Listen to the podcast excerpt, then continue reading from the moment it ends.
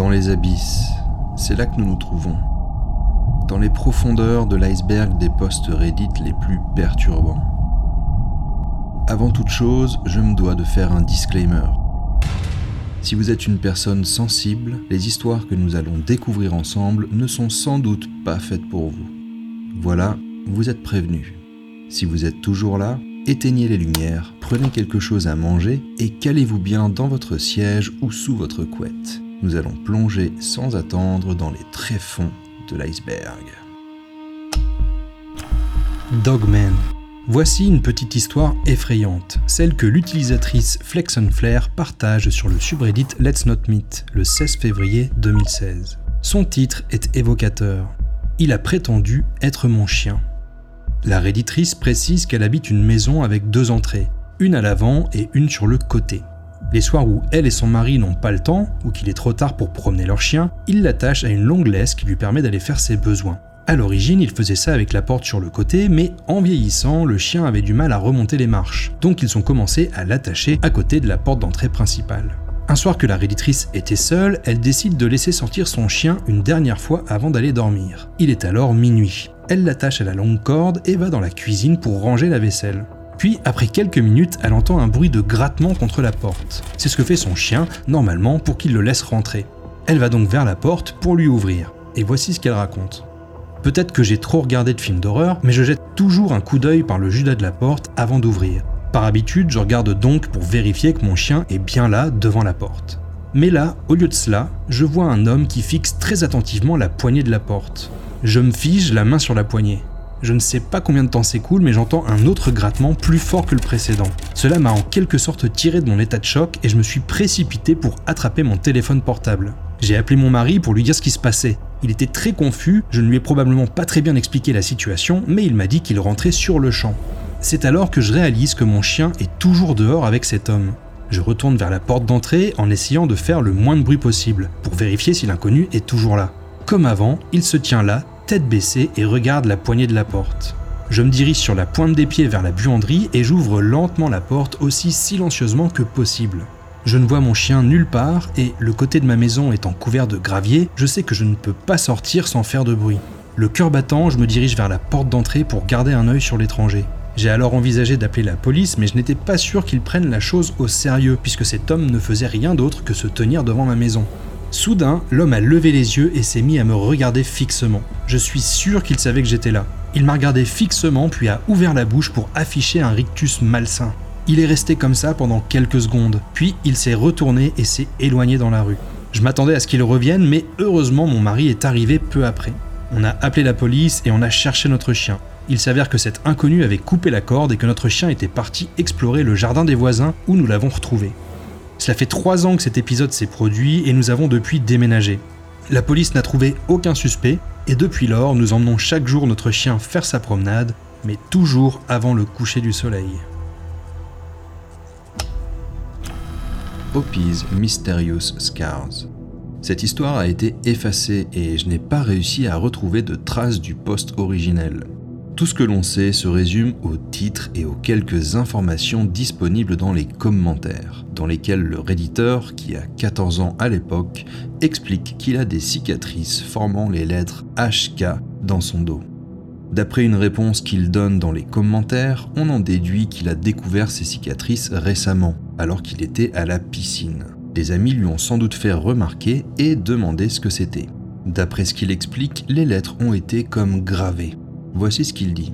Oui, on dirait exactement que quelqu'un a découpé les lettres dans ma peau. Il y a écrit HK avec un point au milieu. Ce ne sont pas des vergetures, je ne suis pas gros et ça ressemble à une cicatrice, pas à une tache de naissance. C'est littéralement des initiales pour quelque chose. Il a posé la question à ses parents, mais ceux-ci ont esquivé le sujet, qu'il aimait visiblement mal à l'aise. Cet élément rend toute cette histoire encore plus suspecte. Dans tous les cas, Lopé lui-même n'a aucun souvenir de ces cicatrices, qui remontent donc sans doute à sa petite enfance. Les réditeurs avancent plusieurs théories. Certains pensent qu'il a été adopté et que ses parents biologiques lui ont fait subir des sévices. D'autres soupçonnent un frère plus âgé d'en être l'auteur. Enfin, un commentaire lui demande s'il connaît quelqu'un dont les initiales sont HK. Cela pourrait être la clé du mystère, mais malheureusement l'OP ne répond pas à la question. Son profil a depuis été suspendu et a priori on ne connaîtra jamais la vérité sur cette affaire. Three Pervert. Ce message est posté le 2 août 2020 par l'utilisateur Little Brown Boxer dans le subreddit r slash creepy. J'ai trouvé des choses extrêmement bizarres enterrées sous un arbre quand j'étais adolescent et je pense que quelqu'un voulait que je les trouve. Le redditeur raconte que ces événements se sont déroulés en 2013 quand il était en classe de seconde. Il habitait alors dans une banlieue résidentielle du sud de la Californie, un quartier pavillonnaire, et sa maison se trouvait à l'extrémité de la partie en développement. Au-delà, il y avait la nature avec des arbres, des chemins de randonnée, etc. Il passait ainsi beaucoup de temps à jouer dans le coin et avait même construit une cabane et une balançoire avec un pneu dans son arbre favori. Un jour, alors qu'il installait sa balançoire, il a senti une parcelle de terre très molle sous son pied. Il s'est dit qu'il y avait peut-être quelque chose d'enterré en dessous. Il creuse et découvre un sac en plastique avec fermeture zip qui contient une sorte de croûte jaunâtre à l'intérieur. Il se dit que c'est juste un vieux reste de nourriture et le prend pour le jeter à la poubelle. Le lendemain, il retourne vers sa cabane quand il remarque qu'encore une fois, la terre a été remuée à cet endroit. Voici ce qu'il raconte. J'ai creusé et trouvé un autre sac à sandwich en plastique contenant les mêmes choses que le premier. Le sac semblait trop récent pour être enfoui aussi profondément, donc j'ai su qu'on l'avait enterré là délibérément. Je l'ai jeté de côté et j'ai continué à creuser. J'ai alors trouvé un tas de pages collées entre elles et recouvertes d'écritures manuscrites. De l'eau s'était infiltrée et l'encre était maculée, mais ça ressemblait aux pages d'un journal tenu par un petit enfant, avec des gribouillages et des images. C'était bizarre. J'ai continué à creuser et j'ai trouvé un autre sachet avec des images porno des années 80 et qui visiblement avait été imprimé à partir d'un vieux site web. Il y avait un filigrane qui indiquait l'année 2000 dessus. J'ai ensuite trouvé un sac contenant de vieilles photos de famille qui semblaient dater de la même époque. C'étaient les photos d'une famille blanche dans des situations normales, à table, à une fête d'anniversaire et au parc Seaward. Les mêmes enfants, deux filles et un garçon, la même maman et le même papa. J'ai continué à creuser et j'ai trouvé encore un autre sac avec cette espèce de croûte jaunâtre répugnante. Le réditeur ne sait pas quoi faire de ces objets ni ce qu'ils font là. Alors, il fait la seule chose qui lui paraît logique. Il les remet là où il les a trouvés. Quelques semaines passent et un matin, il découvre que sa cabane a été détruite. Seul reste la balançoire. Alors qu'il s'assied dessus, son pied s'enfonce dans le sol. Il pousse les feuilles et voit un sac en plastique zippé, identique à ceux qu'il a trouvés auparavant. Il le ramasse et découvre qu'il contient, comment dire ça, de la semence masculine. Voici ce qu'il dit.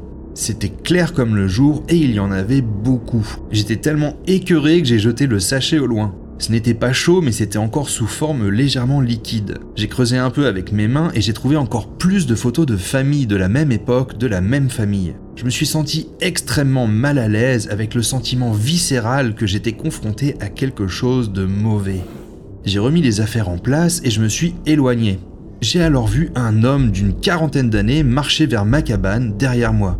J'ai pris peur car nous n'étions pas visibles depuis les maisons du quartier. Lui s'est réfugié dans ma cabane et j'ai continué à marcher dans la direction opposée. J'ai attendu un moment mais il commençait à faire nuit et le seul chemin pour retourner chez moi impliquait de passer devant ma cabane. Et j'avais peur qu'il soit encore présent.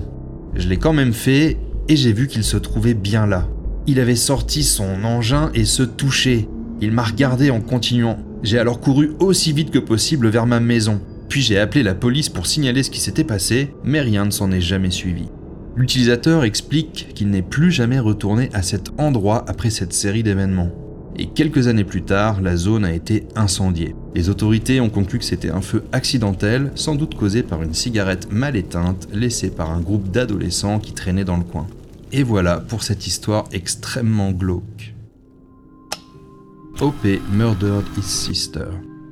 L'histoire qui va suivre est d'une noirceur infinie et je n'exagère pas en disant que j'y ai repensé souvent depuis que je l'ai découverte. Elle est extrêmement perturbante et je déconseille vraiment aux personnes sensibles de l'écouter car elle risque de vous hanter à votre tour. Voici le titre du message par lequel elle débute et qui est posté le 12 août 2021 sur le subreddit r/confession. J'ai assassiné ma sœur en la noyant il y a 17 ans aujourd'hui. La réditrice, qui utilise le pseudo Gentle Chubby Bellfrog, taxe son histoire avec le label NSFW, un acronyme pour Not Safe for Work. L'étiquette NSFW est en général utilisée sur Reddit pour signaler des publications avec des images ou des vidéos inappropriées pour un environnement public. Ici, il n'y a que du texte. C'est l'histoire elle-même qui peut être traumatisante. Voici ce que partage la réditrice. Alors, pour commencer, la police est déjà au courant. Toute la ville le sait, c'est passé aux infos. Ensuite, ce compte est un compte jetable. Je l'ai marqué NSFW juste par sécurité. Enfin bref, allons-y. Il y a 17 ans, j'avais 5 ans et ma sœur 2 ans et demi. On prenait souvent notre bain ensemble, la plupart du temps sous surveillance, mais parfois sans. Ma mère était une mère célibataire avec peu de moyens, un nouveau-né et deux boulots. Parfois, elle s'absentait rapidement pour s'occuper du bébé. Alors oui, c'est irresponsable de laisser des enfants dans la baignoire sans surveillance, mais dans 9999 cas sur 10 000, tout se passe bien. Ce n'était que pour quelques minutes, et on est toujours plus avisé après coup. De plus, qui s'imaginerait que son enfant peut noyer son frère ou sa sœur si on détourne le regard quelques instants? Je savais que je ne devais pas laisser sa tête aller sous l'eau. Ma mère m'avait bien expliqué qu'elle ne devait pas mettre sa tête ou son visage sous l'eau car elle pouvait se noyer et cela voudrait dire qu'elle serait partie pour toujours.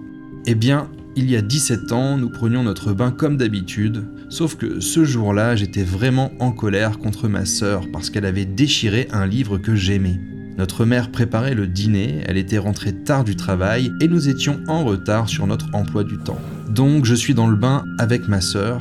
J'avais cette haine irrationnelle que ressentent les petits enfants quand ils sont trop jeunes pour comprendre les conséquences de leurs actes. Je ne pensais pas rationnellement, je n'étais pas d'humeur à pardonner.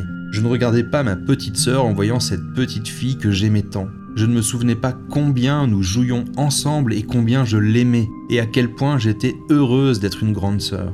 À ce moment-là, je la détestais.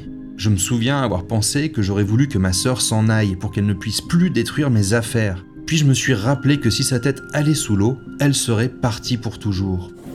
J'ai tendu une main et l'ai posée sur sa tête et j'ai regardé son visage. J'étais tellement en colère contre elle, elle était tellement stupide et ne se souciait même pas d'avoir détruit mon livre et de m'avoir mise dans tous mes états. Je serais tellement plus heureuse si elle était partie pour toujours. Avec ma main, j'ai tiré sa tête en avant, la plongeant brièvement dans l'eau du bain, et elle l'a retirée en toussant et en faisant un petit son étouffé. J'ai vu qu'elle était choquée et effrayée par ce que j'avais fait, ce qui m'a fait plaisir. Elle n'aurait pas dû détruire mon livre, alors je l'ai fait à nouveau. J'ai tenu sa tête avec mes deux mains et j'ai baissé son visage dans l'eau entre mes genoux. Elle s'est débattue et a essayé de se relever, mais elle était si petite et il n'y avait rien qu'elle puisse faire. En ce qui m'a paru quelques secondes, mais qui en réalité a sans doute duré plus longtemps, elle a complètement cessé de se débattre et de bouger. J'avais l'impression de ne l'avoir maintenue sous l'eau que pendant 10 secondes au maximum, mais c'était sûrement plus. Je l'ai lâchée et elle n'a pas bougé. J'ai attendu qu'elle se redresse, je voulais qu'elle ait à nouveau peur et l'air contrarié. C'était ma revanche pour avoir cassé mes affaires. Bien sûr, elle ne l'a jamais fait. Je l'ai soulevée et secouée. Je pensais qu'elle faisait semblant pour me faire du mal et ça m'a encore plus mise en colère. Je n'ai pas compris tout de suite ce que j'avais fait. Je ne voulais pas qu'elle soit partie pour toujours, pas vraiment. Je voulais juste lui faire regretter d'avoir détruit mes affaires. J'ai essayé d'ouvrir ses yeux avec mes doigts et je lui ai demandé d'arrêter. Je l'ai supplié d'arrêter et de me regarder. Je n'étais plus en colère, j'avais peur et j'étais inquiète. Je pleurais et je criais sur elle. Je ne me souviens plus trop de cette partie-là. Mais j'ai fait assez de bruit pour que ma mère accourt et je lui ai dit ce que j'avais fait et comment je venais de foutre sa vie en l'air. Il y a 17 ans, jour pour jour. Une ambulance est arrivée, mais il n'y avait plus rien à faire. Notre mère a essayé de faire du bouche à bouche, mais elle ne savait pas comment s'y prendre et cela n'a pas fonctionné. Je n'ai pas été puni car j'étais si jeune, mais j'ai été retiré de la maison pendant un certain temps, et j'ai vu beaucoup de psychologues au fil des ans. Ma mère a eu des problèmes avec la justice, mais je ne sais pas exactement à quel point. J'ai tout raconté à la police et ils m'ont traité comme si je n'étais pas une meurtrière ignoble. Ils ont été gentils avec moi, et j'ai été récupéré à la station de police le jour même par un couple également très gentil avec moi. Ils m'ont traité comme si j'étais une enfant douce et innocente qui venait d'être blessée et non comme un monstre qui avait tué un bébé. Personne ne m'a jamais traité comme j'avais le sentiment de le mériter. Enfin, sauf mes grands-parents qui ne nous parlent plus du tout. Ils ne m'ont pas dit un seul mot depuis ce jour-là, et ils ont agressé ma mère verbalement aux funérailles de ma sœur. Ils n'ont parlé à aucun d'entre nous depuis, même pas à mon petit frère qui était juste un bébé, et beaucoup trop jeune pour se rappeler qu'il avait eu une autre sœur. Je suis retourné vivre avec ma mère quelques mois plus tard, et j'habite encore avec elle aujourd'hui. Elle ne veut pas qu'on parle de ce qui s'est passé. Elle ne m'a pas dit ce qui lui était arrivé après ou comment les gens l'avaient traité. Elle se concentre uniquement sur moi, elle se blâme à 100% et moi à 0%, et elle fait de son mieux pour prendre soin de moi et de ma santé mentale. Mais ce que j'ai fait ce jour-là l'a brisé de manière irrémédiable. Honnêtement, je ne peux pas me rappeler d'un seul moment depuis ce jour où je l'ai vue heureuse, et même où je l'ai vue simplement sourire. Elle semble toujours au bord de craquer et elle ne me regarde jamais longtemps dans les yeux. Elle ne peut pas me parler longuement avant de devenir silencieuse et de finir par pleurer. De mon côté, comme je l'ai dit, j'ai vu beaucoup de thérapeutes au fil des ans. J'ai été admise dans différents endroits, souvent pour surveiller que je ne me fasse pas de mal à moi-même. J'ai fait pas mal de tentatives qui n'étaient pas très sérieuses et quatre assez sérieuses. Pour deux d'entre elles, je n'aurais pas dû en réchapper. Je n'ai rien tenté depuis un certain temps, mais les pensées sont constamment présentes. La raison pour laquelle j'ai arrêté, c'est que j'ai entendu ma mère discuter avec une amie au téléphone. J'ai entendu combien le fait d'avoir presque perdu une autre fille la détruisait. En bel égoïste que je suis, je lui faisais encore plus de mal et j'étais trop centré sur moi-même pour m'en rendre compte. Je vis toujours avec ma mère, ce qui doit vraiment être horrible pour elle, mais elle ne veut pas que je déménage en raison de mes tentatives passées, et les médecins et les thérapeutes sont d'accord avec elle. Je n'ai jamais été capable de me rapprocher de quelqu'un assez longtemps pour commencer une relation, et je n'ai jamais vraiment ressenti que je méritais l'amour ou le bonheur donc je n'ai pas vraiment d'expérience avec les garçons ou même les amis. Mon thérapeute actuel veut que je parle de tout cela avec des étrangers, mais je ne veux pas le faire en face à face. Je ne veux pas regarder dans les yeux des étrangers et voir de la pitié ou du pardon. Je ne le mérite pas, je ne veux pas être pardonné. Je ne veux pas oublier, ce que j'ai fait n'était pas ok. J'échangerais de place avec elle sur le champ si je le pouvais. Elle était si jeune et si petite. Elle riait toujours et était si heureuse et elle donnait les meilleurs câlins. Elle s'asseyait à côté de moi pendant que nous regardions la télévision et elle me serrait simplement dans ses bras. Elle riait de mes danses idiotes et de mes drôles de voix. Elle rendait le monde entier plus heureux et je l'ai foutu en l'air à cause d'un livre qu'elle a déchiré et dont je ne me souviens même plus du titre. Je ne veux pas le pardon, je ne veux pas l'absolution, je veux juste lâcher tout ça, mais je ne veux pas voir la façon dont les gens me regardent quand je le fais. Je veux que les gens sachent ce que j'ai fait, mais je ne veux pas que cela affecte ma mère plus que ça ne l'a déjà affectée. Elle a traversé l'enfer avec ça. Et voilà. Et comment dire, rien que traduire ce texte, personnellement, ça m'affecte. Il doit être possible de vérifier si ce qu'elle dit est vrai, mais là, si c'est de la fiction, franchement, l'auteur qui a écrit ça est un maître, car ça sonne vrai de ouf. On se sent face à un trou noir de souffrance et de douleur qui engloutit toute lueur d'espoir. Dans la partie 2, on avait vu la confession d'un dealer du Darknet. Là, on est encore quelques degrés plus bas dans l'horreur et je n'ai même pas envie de regarder la section commentaires. Passons à la suite, même si j'ai peur que ça n'aille pas en s'arrangeant. The Foster Parents Hidden Camera. Cette histoire est courte mais terrifiante. Elle commence avec un message posté le 12 juillet 2017 sur le subreddit r slash what is this thing qui sert aux utilisateurs à poster des photos d'objets mystérieux qu'ils ne parviennent pas à identifier. C'est sur ce sous-forum que le redditeur Internet User 1998 pose cette question. Je pense que je me fais espionner. Est-ce que c'est une caméra? Le post est accompagné de cette photo qui montre un stylo avec un minuscule trou un des réditeurs confirme qu'il s'agit bien d'une caméra et indique qu'il a trouvé le même modèle sur eBay. Dans un autre commentaire, le réditeur donne un peu plus d'informations sur sa situation. En 2013, mes parents sont décédés et mon frère et moi avons été placés en famille d'accueil. Les trois ou quatre dernières années, j'ai vécu avec cet homme et son père. Ce type a fait des choses horribles et effrayantes. Je dois mentionner qu'il a subvenu à nos besoins pendant tout ce temps, mais ses actions sont inacceptables. Il y a une semaine, mon frère est parti et je me suis retrouvé seul avec cet homme qui a installé une caméra face à la douche ce matin. J'ai posté ce message pendant ma pause et maintenant que je suis chez moi, après avoir discuté avec lui, je réalise que je ne veux plus vivre ici. Je n'ai personne pour m'accueillir à 16 ans et je ne sais pas quoi faire. J'ai déjà appelé les services de protection de l'enfance, mais ils sont venus et sont repartis sans rien faire. Je suis seul dans cette maison sans personne à qui parler ni qui peut m'aider. Je suis perdu et je ne sais pas quoi faire. Avez-vous des conseils pour moi? Et en effet, plusieurs utilisateurs lui conseillent d'appeler les services sociaux ou de se rendre au commissariat. Mais l'utilisateur Berries Cherries va plus loin encore. Et arrête tout de suite ce que tu es en train de faire et appelle le FBI à ce numéro. Lorsque tu les contacteras, dis-leur que tu as trouvé une caméra dans la salle de bain de ta famille d'accueil et que tu penses qu'elle a été installée pour te filmer. Donne-leur ton âge et ton adresse, puis demande à ce qu'un agent soit envoyé sur place. À ce stade, il est important de ne pas laisser cette situation au service de protection de l'enfance ou aux autorités locales. En tant que flic, je peux te dire que 1. c'est illégal, 2. c'est de la maltraitance, et 3. il faut que tu quittes cette maison dès maintenant. Malheureusement, ce message et le conseil qu'il contient arrivent un peu tard, puisque le réditeur a déjà répondu environ une heure plus tôt. Mise à jour, j'ai appelé les services de protection de l'enfance. Il y a un endroit où je peux rester s'ils décident de m'emmener. Maintenant, je n'ai plus qu'à patienter et je vous tiendrai au courant dès que j'aurai des nouvelles. L'update sur sa situation arrive le jour suivant, à travers un nouveau message posté sur le subreddit r/self. J'envoie ce message depuis un vieux téléphone Android Jelly Bean, alors excusez les erreurs de frappe. Comme vous le savez, j'ai trouvé une caméra dans ma salle de bain placée par mon tuteur d'accueil. J'ai depuis appelé les services de protection de l'enfance et j'aimerais vous annoncer que j'ai de bonnes nouvelles, mais la pire chose qui aurait pu arriver s'est produite. Ils sont venus, j'ai tout raconté et je leur ai remis la caméra comme preuve. Puis ils sont partis. Non, je ne plaisante pas, je suis toujours sous le même toit que ce type. Il m'a pris tout ce que j'avais sauf ce téléphone extrêmement vieux. Je suis complètement épuisé sur le plan émotionnel après cette journée. Je ne me suis jamais senti aussi seul et impuissant. Je ne sais tout simplement pas quoi faire. Je crois qu'on peut le dire, c'est les boules. Évidemment, les commentateurs sont choqués. Plusieurs lui disent qu'il aurait dû appeler le FBI et qu'il devrait maintenant contacter Barry's Cherries qui lui avait proposé de lui envoyer un MP au besoin. Certains lui suggèrent aussi de s'enfuir et de rejoindre son frère. Internet User 1998 donne peu de détails dans ce nouveau thread. Il explique que taper une phrase sur son vieux téléphone lui prend plusieurs minutes et qu'il a eu une journée épuisante. Il espère juste pouvoir faire une mise à jour le lendemain avec des informations plus positives.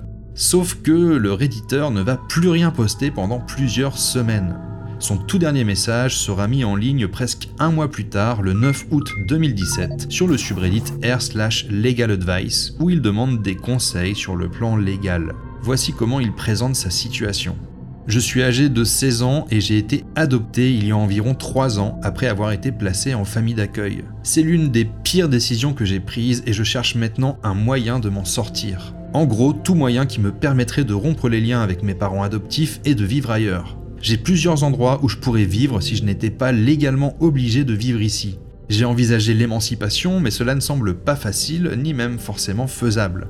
J'ai contacté les services de protection de l'enfance, croyez-moi c'était justifié, mais ils sont partis sans rien faire, je vous jure. Maintenant, je cherche juste un moyen de me sortir de cette situation. Quelqu'un aurait-il des conseils à me donner? Lorsqu'un des réditeurs lui demande s'il a suivi les conseils donnés par Berries Cherries, il explique que tous ses moyens de communication ont été détruits ou jetés et qu'il n'a pu contacter personne jusqu'à maintenant. Et il ne souhaite pas appeler le FBI pour une raison très simple. Je ne peux pas prendre le risque qu'ils imitent les services de protection de l'enfance et qu'ils me laissent encore une fois avec cette personne. Un homme que j'ai déjà signalé par deux fois aux autorités pour qu'elle me sorte de cette situation et pour qu'elle l'arrête. Prendre ce risque est vraiment impensable pour moi. Pour certains, ces excuses sont le signe que tout cela n'était qu'une mise en scène, un beau trollage dans les règles. Pour d'autres, l'argument est tout à fait compréhensible. Quoi qu'il en soit, le réditeur ne postera plus aucune mise à jour, laissant planer le doute sur ce qui lui est arrivé. Si cette histoire est vraie, Internet User 1998 est aujourd'hui majeur, et il a donc sans doute pu s'éloigner de ce foyer particulièrement malsain.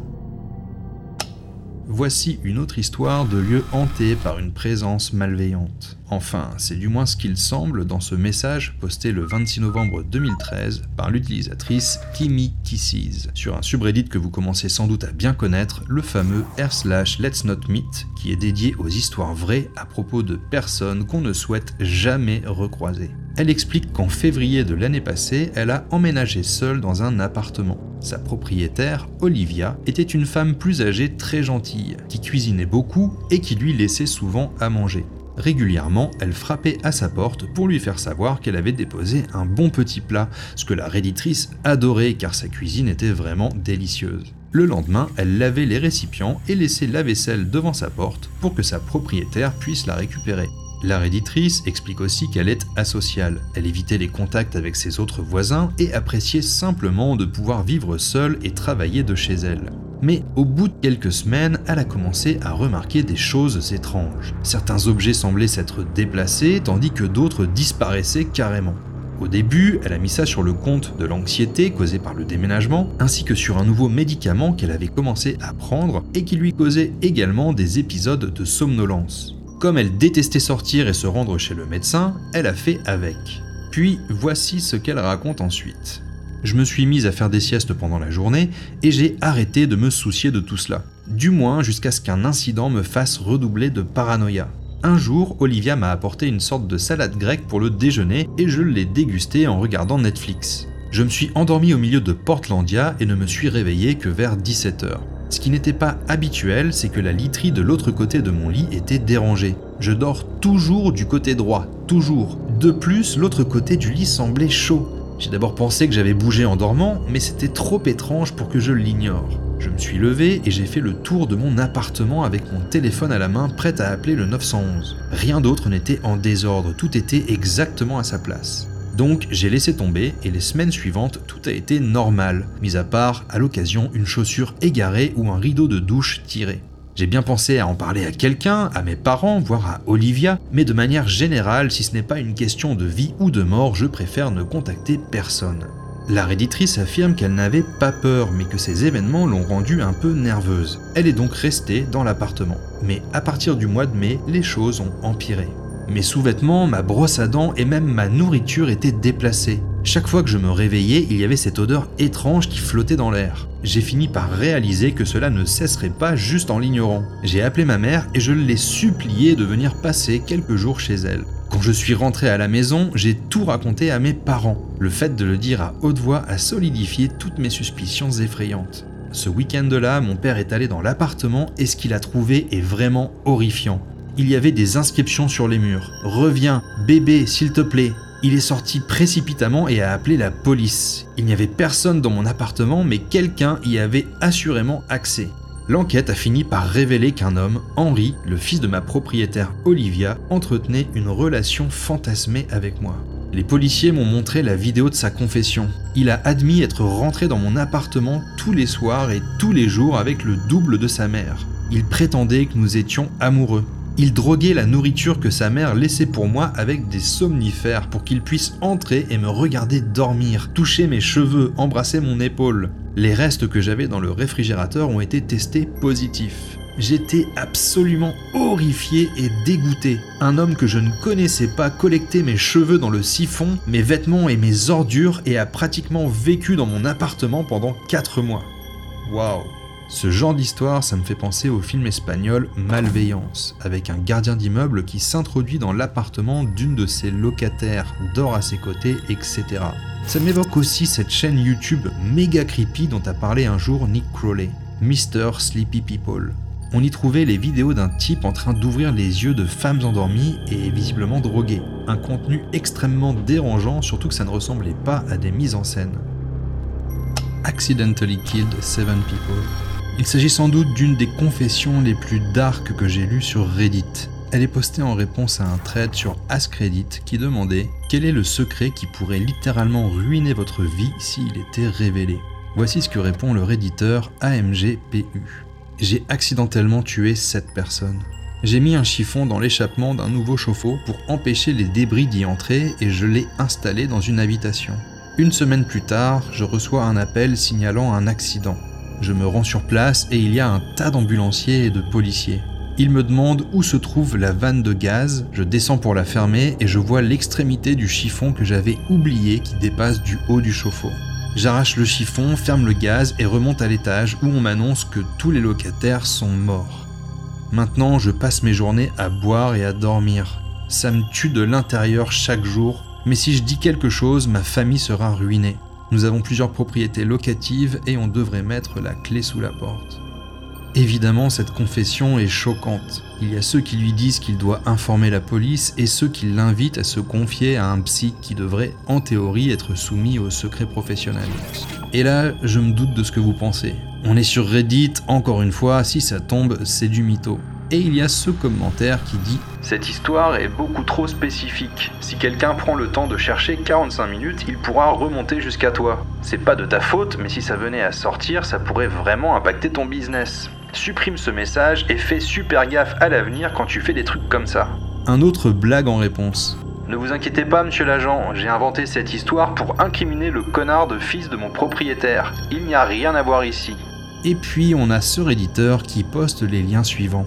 De toute façon, il n'y a pas grand chose à craindre. La police a conclu que quelqu'un avait laissé tourner le moteur d'un van dans le garage. Le réservoir était vide et la clé en position allumée.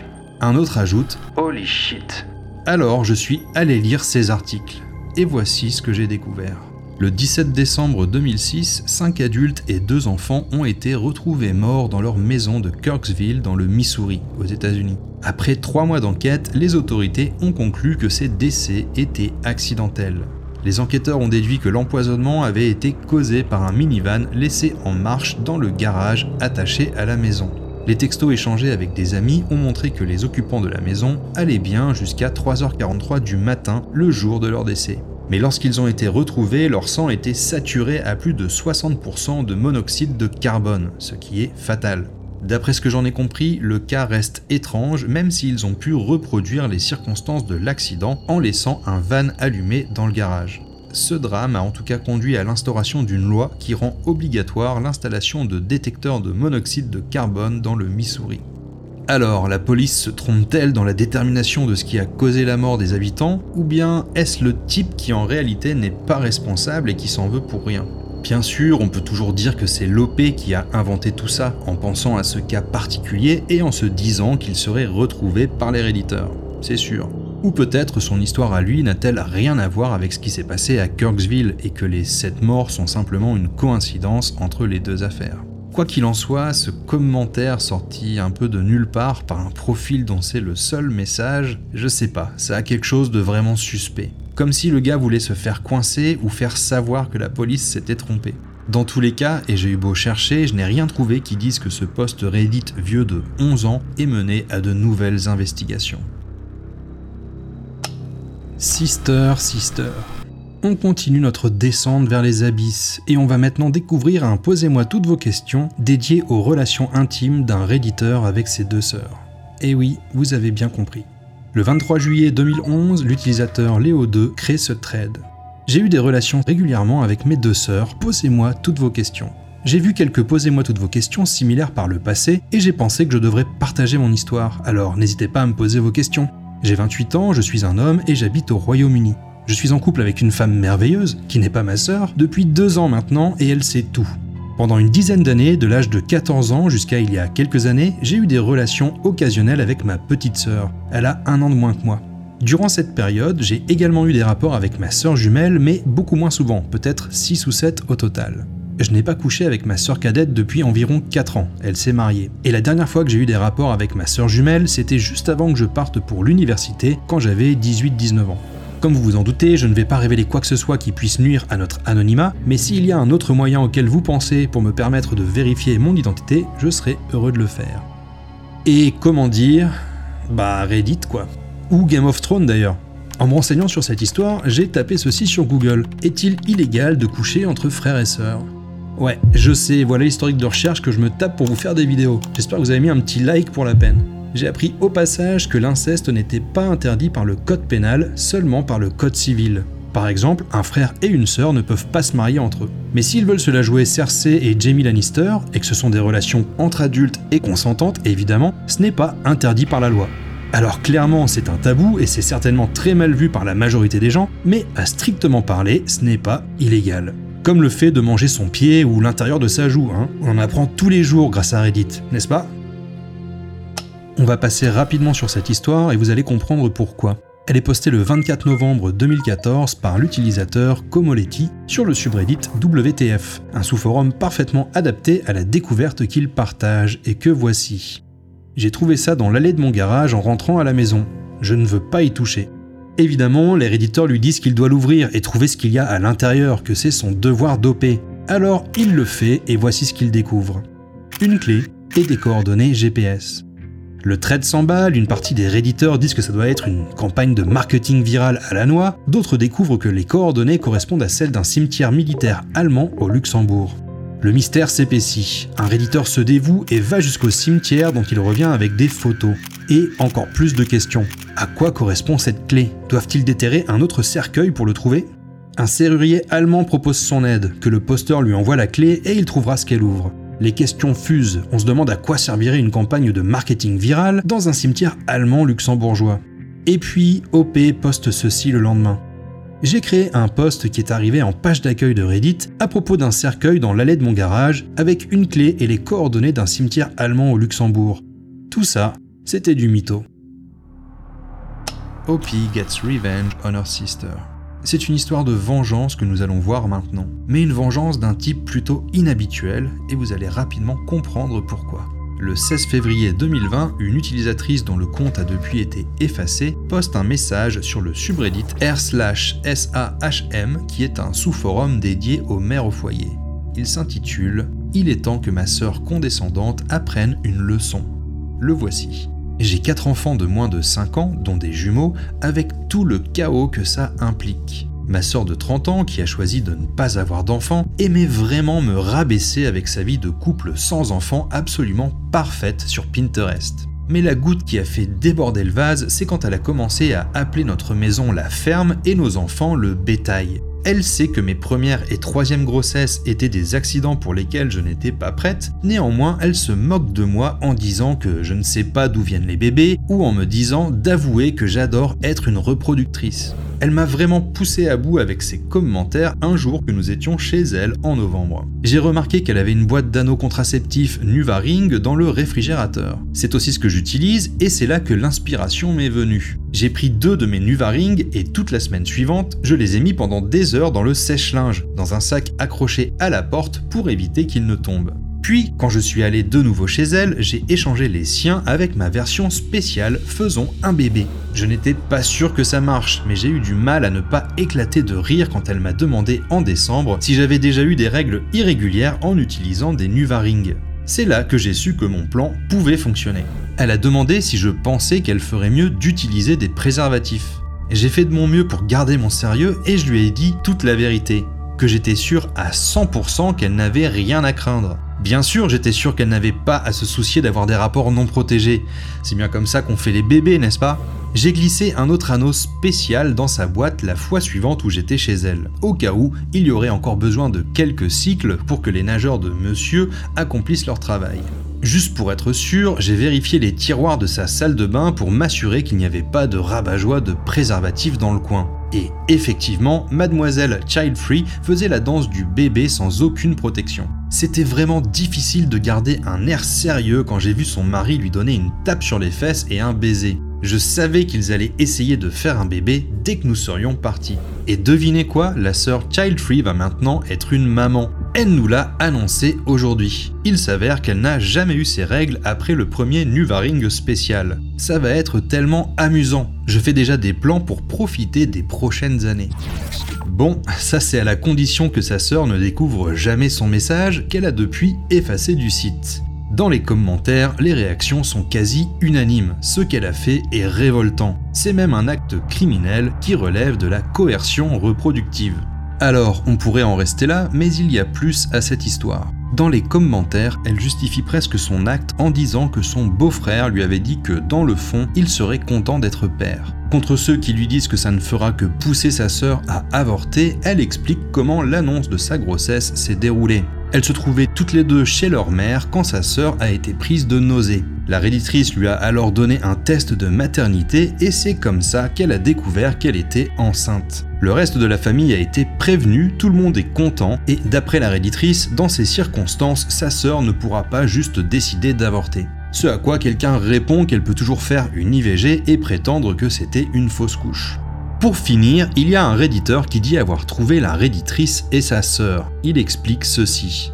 J'ai trouvé la femme sur Instagram, je ne vais pas dire comment, mais elle est née en 1992 et a 4 enfants de moins de 5 ans, deux bambins et des jumeaux. Sur son Instagram, elle a posté une photo d'elle et de sa sœur dans un café. La sœur était identifiée et j'ai jeté un coup d'œil à son Insta. Elle a dû avorter ou donner son bébé pour adoption car elle utilise toujours le hashtag childfree dans son dernier post, qui est une photo d'elle et de son mari en train de s'embrasser au Grand Canyon. Voilà qui conclut cette histoire effectivement perturbante et sur laquelle nous allons quitter l'avant-dernier niveau de l'iceberg pour nous enfoncer au plus profond dans l'abysse de ces posts Reddit les plus dérangeants. Et nous commençons avec une histoire choquante à plus d'un titre.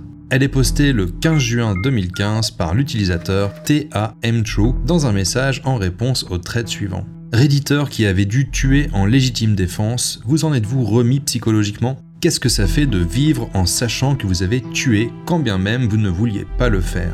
Le réditeur explique. En 1995, j'habitais avec ma femme et notre fille de 20 mois dans un quartier tranquille de la banlieue est de San Francisco. Nous habitions une petite maison de deux étages avec trois chambres, dont l'une me servait également de bureau. Un samedi matin calme, j'étais dans mon bureau en train de jouer à Command Conquer sur mon ordinateur avec mes écouteurs, ce qui me coupait littéralement des bruits du monde extérieur. Je jouais depuis une heure ou deux lorsqu'à un moment particulièrement calme, j'ai entendu ma femme crier faiblement en bas. Sachant qu'elle était avec notre fille, j'ai retiré mes écouteurs pour voir si elle avait besoin d'aide pour quoi que ce soit.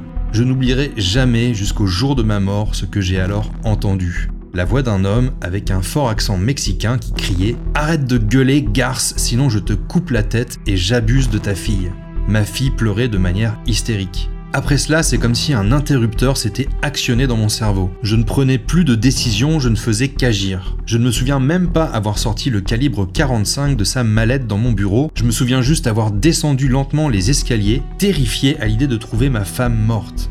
Au lieu de cela, quand je suis arrivé en bas, j'ai vu ma femme à moitié nue, penchée sur le canapé, blessée quelque part vers le haut du corps, en train d'être agressée par un gros gars avec un couteau dans la main. Il n'essayait pas d'abuser d'elle, il était en plein milieu de l'acte. Il tenait son couteau de la main droite, c'est donc le bras que j'ai attrapé de ma main gauche. Il s'est tourné vers moi avec un air confus et j'ai fait feu dans sa poitrine, presque à bout portant, avant qu'il n'ait la chance de dire le moindre mot. Son visage est devenu pâle alors qu'il tombait à genoux et j'ai tiré deux fois de plus. On m'a dit plus tard que le premier coup était fatal. Ce qui s'est passé ensuite m'a toujours embarrassé. La seule pensée qui m'a traversé l'esprit à ce moment-là, c'était que je ne pouvais pas laisser ma fille regarder cet homme mourir. Sans même vérifier l'état de ma femme, j'ai pris ma fille dans mes bras et je suis sorti de la maison. En arrivant dans l'allée, j'ai vu l'un de mes voisins qui regardait ma maison. Le pauvre type est devenu pâle en me voyant sortir et je me souviens vaguement lui avoir demandé de tenir ma fille pendant que je vérifiais l'état de ma femme. Le voisin m'a demandé si je l'avais tué et j'ai répondu non, j'ai tué l'homme qui l'agressait. Je ne me suis pas rendu compte sur le moment que j'avais des éclaboussures de sang qui me recouvraient la moitié du corps et que j'avais l'air d'un personnage sorti d'un film d'horreur. J'ai ensuite remis ma fille et mon arme à mon voisin et je suis retourné dans ma maison pour aider ma femme. Le réditeur explique qu'il n'a pas été poursuivi même si au début les enquêteurs lui ont fait remarquer que la scène ressemblait à une exécution plus qu'à de la défense. Néanmoins, en apprenant que l'agresseur était un récidiviste atteint de graves problèmes mentaux et qu'il avait été condamné pour des agressions similaires à deux reprises, notamment sur une petite fille, ils n'ont pas donné suite à l'affaire qui a été classée comme un cas de légitime défense. Je ne rentre pas dans les détails atroces de l'agression ni du traumatisme que tout cela a causé pour sa femme. Vous pourrez les retrouver dans le post originel qui est partagé sur mon subreddit. Je conclurai juste cette histoire en rapportant que depuis ce jour, le redditeur ne peut plus utiliser de casque qui atténue les sons extérieurs. Cela lui donne carrément des crises de panique car il n'est pas capable d'entendre ce qui se passe autour de lui. Tie Cry for Help cette histoire est très étrange et constitue en elle-même une sorte de rabbit hole. Elle débute le 22 février 2017 lorsqu'un utilisateur du nom de Fujita Jiken001 se met à poster encore et encore le même commentaire en réponse à des sujets divers et variés. Le voici. Je suis confronté à de graves problèmes de droits de l'homme à Fujita Giken en Thaïlande. S'il vous plaît, aidez-moi. Entre le 22 février et le 10 mars 2017, il poste plusieurs dizaines de fois ce même commentaire sans donner aucune autre explication et sans répondre au réditeur qui tente de l'aider ou qui lui demande plus de détails. Évidemment, le premier réflexe pour beaucoup, c'est de taper Fujita Giken Thailand sur Google pour voir de quoi il en retourne. C'est ce que j'ai fait à mon tour pour découvrir qu'il s'agit d'une entreprise installée non loin de Bangkok en Thaïlande, Fujita Giken Taiko Ltd. J'ai également trouvé ce message sur r/rbi qui a été posté peu de temps après la découverte de cet appel à l'aide. Voici ce qu'il explique. Je me suis renseigné sur Fujita Giken et j'ai découvert que c'était une usine apparemment ordinaire en Thaïlande. Les usines thaïlandaises ont la réputation notoire de retenir en otage leurs travailleurs et de les traiter comme des esclaves dans des conditions révoltantes. Je pense qu'il y a de bonnes chances pour que cela soit réel et qu'un certain nombre de personnes aient besoin d'aide. Actuellement, je n'ai pas d'accès à Internet et je ne sais pas qui contacter pour que cela soit vérifié. Si quelqu'un pouvait examiner la situation et contacter les autorités compétentes, il aurait ma gratitude la plus profonde. Je sais que c'est peut-être juste une blague malsaine, mais le nom de l'entreprise est incroyablement spécifique. En réponse, plusieurs réditeurs se proposent d'appeler Amnesty International, mais visiblement sans parvenir à les joindre puis un autre appelle directement l'entreprise ainsi que la compagnie mère située au Japon sans réussir à avoir quelqu'un qui parle anglais au téléphone. Au fil des discussions, on réalise qu'Amnesty International n'est peut-être plus actif en Thaïlande. Les réditeurs découvrent aussi que le même message a été posté en japonais à différents endroits du web, et que la personne dit être victime de power harassment, ce qu'on peut traduire en français par harcèlement psychologique ou harcèlement moral de la part d'un ou de plusieurs supérieurs. D'autres se demandent s'il ne s'agit pas d'un bot, car les messages sont postés sur des sujets très random à quelques jours d'intervalle à chaque fois. L'OP répond que si la personne qui les envoie est employée dans l'usine, elle n'a peut-être accès à un ordinateur qu'occasionnellement. Ces commentaires sont quant à eux postés sur des posts en première page de Reddit. L'utilisateur n'a peut-être pas une bonne compréhension de la manière dont fonctionne le site, mais il tente néanmoins de faire passer son message. Quelques commentaires plus récents demandent s'il y a eu des nouvelles depuis, mais ce n'est pas le cas. On ne saura donc jamais s'il s'agit d'un troll ou d'un véritable appel à l'aide. L'usine Fujita Giken est quant à elle toujours en activité. On trouve d'ailleurs de nombreux avis sur Google Maps qui font allusion à des esclaves et des problèmes de droits de l'homme au sein de l'entreprise. De toute évidence, il s'agit de personnes qui sont tombées sur le message du redditeur. Et les quelques réponses de la compagnie semblent bizarrement ne pas savoir à quoi ces commentaires font référence. Pourtant, lorsqu'on tape Fujita Giken Thaïlande, c'est le post Reddit de r/rbi qui ressort en premier. Il est donc surprenant que les premiers concernés n'aient jamais entendu parler de toute cette histoire. Peut-être bien, après tout, qu'ils essayent de couvrir quelque chose. Better Oggy Down. Cette histoire extrêmement bizarre commence le 18 juillet 2019 avec un post de l'utilisateur Wife Going Crazy sur le subreddit r/relationships. L'OP y déclare je pense que ma femme, avec qui je suis marié depuis 6 ans, me gaslight et je ne sais pas quoi faire. Avant toute chose, il faut peut-être définir ce que signifie gaslighter, car le terme n'a pas de traduction exacte en français. Le gaslighting est une forme de manipulation qui consiste à faire douter la victime de sa mémoire, de sa perception et de sa santé mentale. Grosso modo, celui qui la pratique cherche à contrôler sa victime en lui faisant croire qu'elle devient folle. Le terme lui-même vient du film Gaslight, sorti en 1944, dans lequel un mari tente de rendre folle sa femme en modifiant son environnement et en niant des faits évidents. Dans son poste, le redditeur explique donc qu'il a l'impression que sa femme le manipule. Il commence par préciser que son épouse aime bien faire des blagues, que lui-même est assez naïf et que parfois elle le fait marcher en lui faisant gober un peu tout et n'importe quoi. Mais elle n'a jamais fait durer la blague plus d'une journée. Seulement, voilà, au Noël précédent, ils ont reçu en cadeau de ses beaux-parents un coffret DVD de Battlestar Galactica. Lui devait partir en déplacement professionnel le 30 décembre, donc ils se sont binge-watché la série, qu'ils ont beaucoup apprécié tous les deux, du moins jusqu'à la fin, sur laquelle ils ont chacun un avis opposé. Bien aimé, tandis que sa femme a trouvé le final trop religieux, et d'après elle, c'est ce qui ruine la série. Voici ce qu'il raconte. Je sais que la majorité des gens ont été déçus par la fin, mais personnellement j'ai trouvé que c'était plutôt cohérent avec ce que la série avait construit jusque-là. Ma femme n'en revenait pas que je ne partage pas son avis. Je ne dirais pas qu'elle était furieuse, mais elle était en colère. Je pense que c'était en partie dû à son épuisement après avoir été malade pendant toute une semaine. Mais c'était vraiment inhabituel de sa part. Nous nous disputons rarement, encore moins pour quelque chose d'aussi trivial. Elle m'a traité de crétin et n'a pas arrêté de gigoter et de se retourner dans le lit, avant de partir dormir sur le canapé. Le lendemain matin, lorsque je me suis levé pour partir à l'aéroport, elle dormait toujours profondément.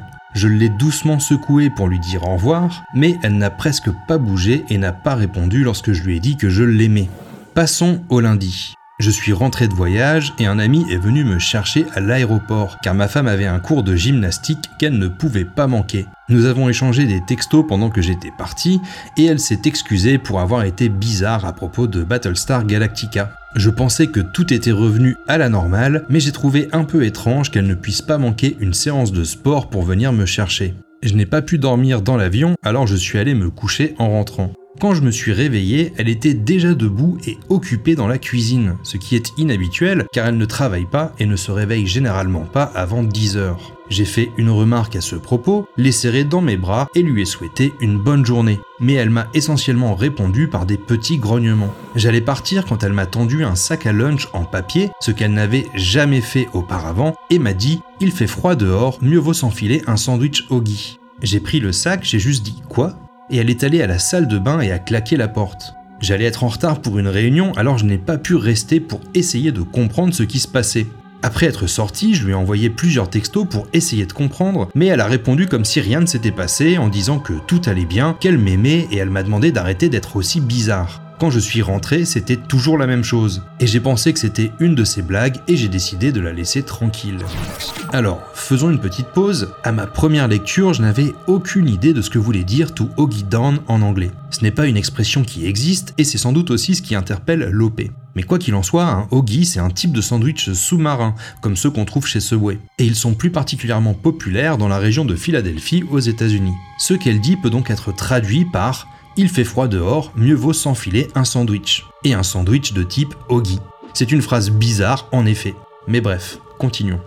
Chaque matin de la semaine suivante, ça a été la même chose. Ma femme se lève, ne me parle pas, me donne un sac à lunch en papier brun et me dit Il fait froid dehors, mieux vaut s'enfiler un sandwich. Puis elle va dans la salle de bain en claquant la porte. Ce matin, j'en ai eu assez et je lui ai crié dessus à travers la porte fermée en la suppliant d'arrêter. Mais elle ne m'a pas dit un mot. Puis chaque soir, c'est la même chose. Elle me dit Mais de quoi tu parles? Tu deviens fou, rien de tout cela n'est arrivé. Elle est vraiment en colère contre moi, et ces dernières nuits, nous n'avons pas dormi ensemble. J'ai entendu qu'elle en parlait avec sa mère au téléphone. Je ne sais vraiment pas quoi faire. J'ai proposé qu'on suive une thérapie de couple et elle était incrédule. Est-ce que toute cette blague n'est qu'une sorte de nouveau mème que je ne connais pas? Et quand bien même ce serait le cas, elle est allée beaucoup trop loin. Je ne sais pas comment je vais pouvoir passer un week-end avec elle à la maison. Est-ce que quelqu'un a des conseils? Donc voilà, en résumé, sa femme lui dit cette phrase bizarre tous les matins en lui remettant un sac en papier, et elle fait comme si de rien n'était le reste du temps. Les réditeurs essayent de l'aider en lui conseillant de parler à un psychiatre et de mettre les parents de son épouse au parfum. Puis l'OP fait une mise à jour sur son poste où il explique je me suis réveillé il y a une heure avec un mal de crâne énorme. Je suis allé jusqu'au réfrigérateur et j'ai découvert qu'il avait été vidé. Ma femme n'était pas à la maison je me suis habillé et je suis allé à la porte avec l'intention d'aller acheter de la nourriture. Quand j'ai vu un sac en papier brun avec écrit dessus Il fait froid dehors, mieux vaut s'enfiler un sandwich. J'ai ouvert le sac et il y avait une canette de ginger ale à l'intérieur. Je suis sorti et sa voiture est toujours là, mais elle a apparemment pris son portefeuille, ses clés, son manteau, etc. Elle aime faire de longues promenades, donc je suppose que c'est là qu'elle est partie. Tout cela dépasse vraiment les bornes. Je vais attendre une heure et voir si elle rentre ou si elle ou ses parents me rappellent. Si ce n'est pas le cas, je vais conduire jusque chez eux pour essayer de comprendre la situation. Je vais apporter la vidéo d'elle et du sac. J'espère pouvoir vous faire une mise à jour dès ce soir. Alors Lopé a dû mentionner qu'il avait pris une vidéo d'elle dans un de ses commentaires, mais je n'en ai pas retrouvé trace. Quoi qu'il en soit, il ajoute cette nouvelle mise à jour un peu plus tard. Toujours aucun signe d'elle j'ai reçu un appel de ses parents où l'on entendait des bruits de dispute en arrière-plan. Et j'ai raccroché au bout d'environ 30 secondes. Je ne sais pas ce que cela signifie. Je vais maintenant conduire jusque chez eux. À ce stade, les gens se demandent si le posteur est juste en train de troller en leur racontant cette drôle d'histoire, ou bien si sa femme est vraiment malade. Et on va avoir la réponse dans la mise à jour suivante qu'il poste en commentaire, et qui prend un peu tout le monde de court. En effet, voici ce qu'il raconte.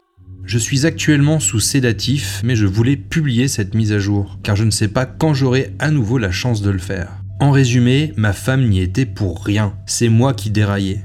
J'ai pris l'habitude de prendre du Benadryl pour dormir toute la nuit. Ma femme ronfle et je suis allergique à ces chats. Et au fil du temps, j'ai fini par en prendre de plus en plus, jusqu'à 5 ou 6 cachets certains soirs. Je sais que c'est probablement stupide, et cela m'a joué un tour. Quand je suis rentré de l'aéroport, les trois chats de ma femme étaient sur le lit. J'ai cherché du Benadryl sur ma table de nuit, mais je ne l'ai pas trouvé. J'ai alors regardé dans le tiroir de ma femme et j'ai trouvé une bouteille à elle. Elle est également allergique à ces chats. En réalité, elle gardait dans cette bouteille de Benadryl son vieux Seroquel. Les deux pilules sont roses donc je n'y ai pas pensé à deux fois. J'en ai pris 6 et je me suis endormi. Apparemment, c'est à partir de là que tout a commencé à se déliter. Alors, en passant, le Seroquel est un médicament antipsychotique, utilisé pour traiter les troubles bipolaires, la schizophrénie et certains troubles anxieux. Cela fonctionne en modifiant la chimie du cerveau et peut entraîner des effets secondaires. Il est donc particulièrement malencontreux qu'il l'ait confondu avec le Benadryl, qui est un médicament contre les allergies et un sédatif léger. Ces précisions données, continuons. J'en reviens directement à mon trajet en voiture jusqu'à la maison de mes beaux-parents j'ai commencé à me sentir incroyablement étourdi au bout d'environ une heure et j'ai dû m'arrêter sur le bas-côté. J'ai attendu un moment dans la voiture, mais la sensation ne disparaissait pas. Alors j'ai décidé de dormir dans un motel et de les confronter le lendemain. J'ai pris une poignée de Séroquel à nouveau et me suis endormi. Ce matin, je me suis réveillé dans un état étrange. Je suis arrivé chez les parents de ma femme vers 9h, sa voiture était là, ce qui n'avait aucun sens. J'ai sonné à la porte et son père a ouvert. Il était surpris de me voir. Je transpirais abondamment et j'avais du mal à parler. Mon beau-père a toujours été très gentil avec moi et il oscillait entre la préoccupation et la terreur. Je ne comprenais pas ce qui se passait et j'ai commencé à pleurer. J'ai sorti le sac en papier brun et j'ai essayé de lui expliquer. Puis j'ai sorti mon téléphone pour lui montrer la vidéo. Ma femme a accouru vers la porte avec une expression douloureuse sur le visage et elle m'a demandé ce que je faisais, en me suppliant de me calmer. Mon beau-père m'a alors dit que j'avais terrorisé sa fille et qu'il ne comprenait pas pourquoi je faisais tout cela. Ma femme a alors sorti son téléphone et m'a montré une vidéo. C'était moi frappant à la porte de la salle de bain criant pour qu'elle sorte. Elle avait clairement pris la vidéo depuis derrière le canapé du salon. Elle m'en a montré une autre de moi, debout à la porte, avant de partir au travail, regardant fixement dans le vide. Elle m'a aussi montré une vidéo de mon comportement au retour du travail où j'étais beaucoup plus agressif et beaucoup moins cohérent que dans mon souvenir. Apparemment, elle a quitté la maison mardi soir. J'étais seul à la maison pendant deux jours. Je me suis effondré. J'ai essayé de trouver la vidéo d'elle sur mon téléphone, mais je n'ai pas réussi. Tout ce que j'ai trouvé, ce sont 16 photos bizarres du sol et de mes pieds. Le réditeur explique qu'à ce moment-là, il a commencé à se sentir extrêmement mal. Il tremblait avec l'impression de ne pas pouvoir rester assis en place et avait l'impression qu'il allait mourir. Plus tard, les médecins lui apprendront que ces symptômes relevaient en fait de l'acathisie, un effet secondaire de certains médicaments psychiatriques. Il est ainsi transporté à l'hôpital en ambulance où les médecins lui donnent des sédatifs pour qu'il dorme quelques heures. Quand il se réveille, il l'interroge en présence de sa femme et c'est là qu'ils comprennent ce qu'il s'est passé avec le Seroquel et le Benadryl. Leur hypothèse est que le médicament l'a mis dans un état maniaque ou qu'il a déclenché une schizophrénie sous-jacente, peut-être héritée de son grand-père. En effet, celui-ci souffrait d'épisodes de délire et se levait parfois à des heures impossibles pour faire Dieu sait quoi. Il est mort jeune et n'a jamais été diagnostiqué, mais d'après la mère de l'OP, il pourrait s'agir de schizophrénie. L'OP explique qu'il va donc consulter un psychiatre pour y voir plus clair et obtenir le traitement approprié. Puis il conclut son histoire par ces mots. Je n'ai aucune idée d'où j'ai sorti l'expression Oggy Down. J'écoutais une émission de radio qui parle beaucoup de Oggies et de Philadelphie, peut-être est-ce là que je l'ai entendu? Je n'en ai aucune idée. En résumé, il s'avère que je deviens fou. Je suis actuellement en traitement. Désolé si j'ai fait perdre du temps à tout le monde. Après cela, le réditeur n'a plus donné aucune nouvelle. Parmi les commentateurs, beaucoup pensent que cette histoire est vraie. Elle paraît juste trop bizarre et biscornue pour relever de la fiction. Et vous, qu'en pensez-vous? N'hésitez pas à le dire dans les commentaires. Homeless Holocaust Lover. Cette histoire est postée le 17 janvier 2015 sur r slash Let's Not Meet. Le titre du post annonce la couleur. Personne très dérangée vivant dans une grotte. Voici le récit que partage le réditeur. Lorsque j'avais environ 14 ans, j'ai vécu dans une petite ville. Mon père était là pour une mission temporaire. C'était l'été de ma quatrième et nous étions sur le point de retourner en ville.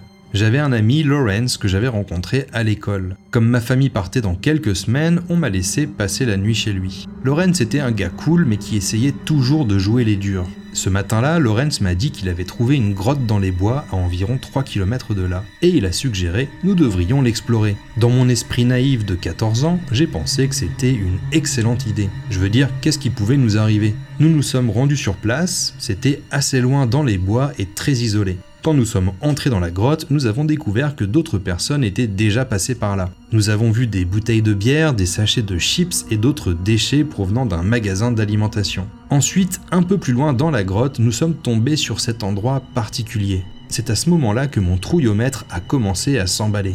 L'endroit avait une odeur putride et il était jonché de détritus. J'ai vu quelques aiguilles, à l'époque je ne savais pas à quoi elles servaient, un sac en plastique qui semblait servir de toilette et un lit de fortune. Quelqu'un vivait là.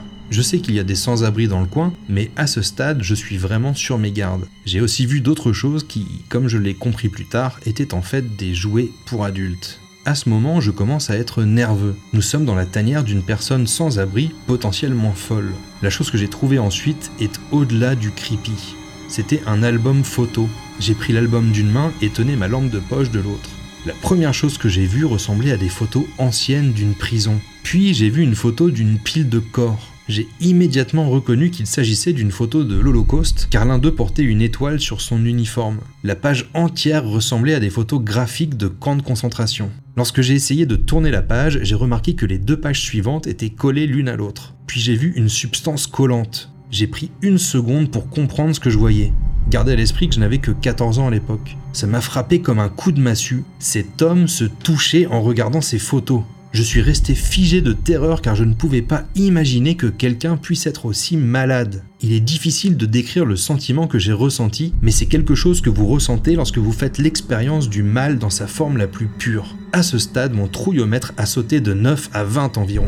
Je vois Laurence juste derrière moi. Avant cela, j'étais inquiet qu'il me traite de froussard si je lui disais qu'on devait partir. Mais à ce stade, je m'en fichais. Je lui ai dit il faut qu'on parte maintenant. À ma surprise, il a simplement répondu bonne idée nous nous sommes cassés de là et n'avons pas arrêté de courir jusqu'à ce que nous soyons arrivés chez lui. Lorsque nous sommes arrivés à sa maison, j'ai réalisé qu'il avait l'air terrifié. Je lui ai parlé du livre et il m'a raconté ce qu'il avait découvert. C'était un autre album photo avec des images de femmes bâillonnées et attachées et une photo d'un enfant au visage gravement brûlé. Puis il a entendu le bruit de quelqu'un qui toussait et avançait au fond de la grotte, ce que je n'avais pas entendu. C'est alors qu'il est venu vers moi pour me dire de courir. Un peu plus tard, ce jour-là, nous avons dit à ses parents ce qui s'était passé. La police a été appelée, mais la seule chose qu'ils ont trouvée était des déchets. Naturellement, rien ne s'en est suivi. Dans un commentaire, le réditeur explique qu'il a étudié la psychologie et que cette personne était probablement excitée par la souffrance des autres. Je pense qu'il a emballé ses affaires et levé le camp. La ville était proche d'une base de la marine, ce qui signifie qu'il y avait pas mal de familles avec des armes à feu. Si c'est bien ainsi que les choses se sont déroulées, cela veut dire que les deux garçons avaient été repérés par cette personne très dérangée, et qu'ils ont probablement bien fait de s'enfuir en courant pour éviter d'avoir à la rencontrer de manière plus rapprochée. Never Get a Nose Job. Avec cette histoire, vous allez découvrir une condition médicale terrifiante qui peut survenir après des opérations chirurgicales relativement bénignes. C'est en tout cas ce qu'explique l'utilisatrice Archangel Throwaway dans un message posté le 21 juillet 2021 sur le forum r/tifu, un sous-forum où les réditeurs partagent les erreurs qui leur ont coûté cher. Archangel Throwaway explique ainsi qu'elle a développé le syndrome du nez vide après une opération de réduction des cornets, une condition qui la pousse aujourd'hui à vouloir mettre un terme à ses jours tant elle souffre. Elle partage donc son histoire en espérant que son message sera entendu pour faire connaître cette condition et pour éviter que d'autres subissent inutilement le même sort. Dans son poste, elle explique qu'elle a été opérée 7 mois auparavant et que le chirurgien auquel elle avait fait appel lui a retiré ses cornets inférieurs et coupé leur tête, qui est la partie la plus importante de cet organe. Les cornets, pour bien comprendre de quoi il s'agit, ont pour fonction d'humidifier et de réchauffer l'air qui circule dans le nez. C'est aussi grâce à eux que l'on a la sensation de respirer et qu'on peut sentir l'air circuler dans la partie supérieure du système respiratoire. Malheureusement, l'ablation de cet organe a créé chez elle une condition insupportable qu'elle décrit ainsi. Cette condition est horrible et une torture sans équivalent, je ne plaisante pas. Je n'avais aucune anxiété ni dépression avant cette opération. J'étais dans la fleur de l'âge, dans la trentaine et heureuse, et je voulais juste corriger une bosse sur mon nez parce que je m'étais dit pourquoi pas.